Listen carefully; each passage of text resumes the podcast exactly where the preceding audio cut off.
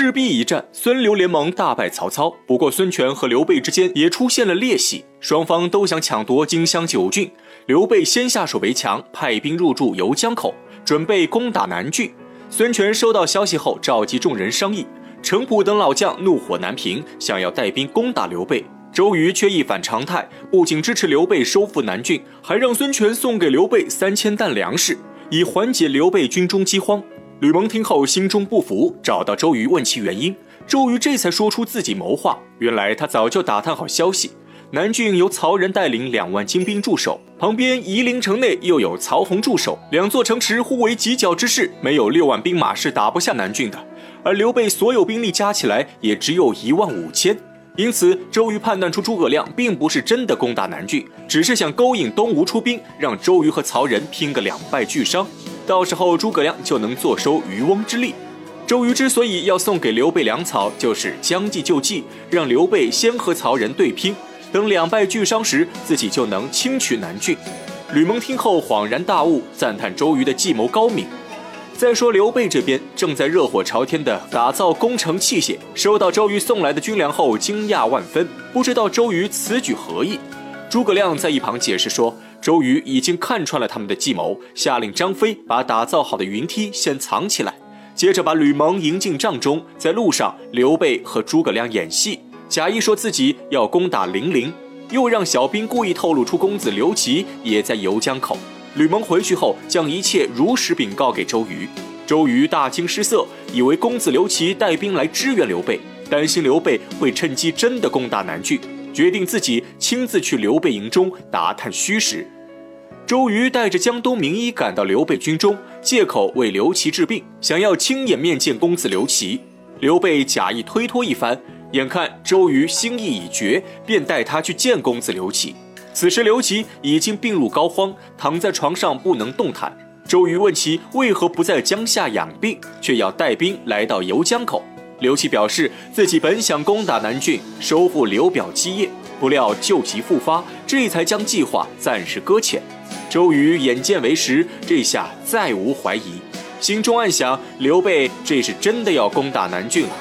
随后在酒席上，周瑜和诸葛亮针锋相对，用赤壁之战东吴阵亡将士最多为理由，逼迫刘备让出南郡，直言自己率领五万大军，三十天之内必能攻下南郡。此言一出，正中诸葛亮下怀。诸葛亮趁机使出激将法，担心周瑜兵力不足，拿不下南郡。周瑜当场中计，表示自己如果三十天内拿不下南郡，就让刘备随便出兵。刘备欣然答应，三人一同举杯庆贺，表面友善和睦，实则各怀鬼胎。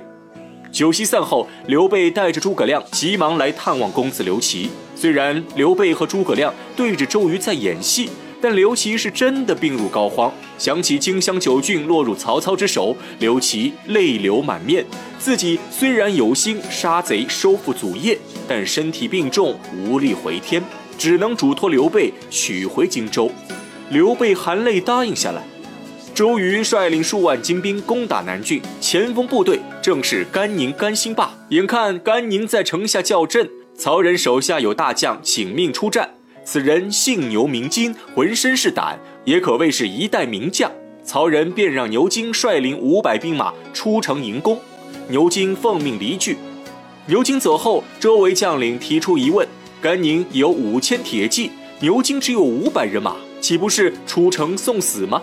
曹仁却表示自己就是要让牛金有去无回。说完，亲自擂鼓为牛金助威。要说牛金也真是一员猛将，面对十倍于自己的兵力，竟是丝毫不惧，一骑当先冲入甘宁阵中，大杀四方，从马上站到地下，斩杀士兵无数，一杆武器使得密不透风，一时间竟然无人能近其身。可毕竟甘宁兵力占优，眨眼间牛金的五百军士只剩下百十来人。南郡城上围观诸将心生不忍，建议曹仁鸣金收兵。曹仁看后却大喜过望，赞叹牛金勇猛，只用五百兵将就将甘宁大军冲垮，下令城中一万五千兵马全军出击，务必要在半个时辰内彻底击垮甘宁。众将纷纷领命。甘宁部队赤壁之战大胜后，已成骄兵，又加上被牛津这么一冲，五千士兵如一盘散沙，陷入混乱。曹仁趁机杀出，不消片刻，便已打退甘宁。此战，曹仁大胜。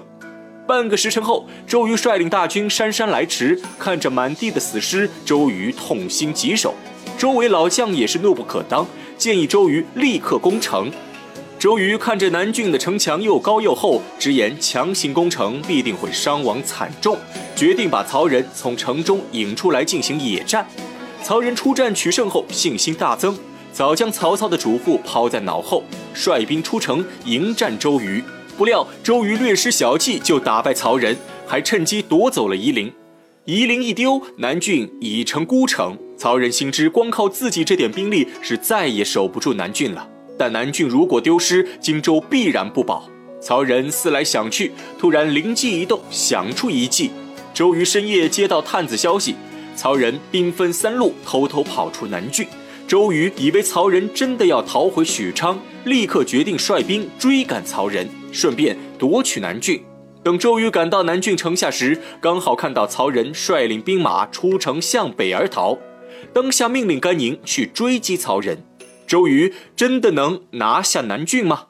我们下回分解。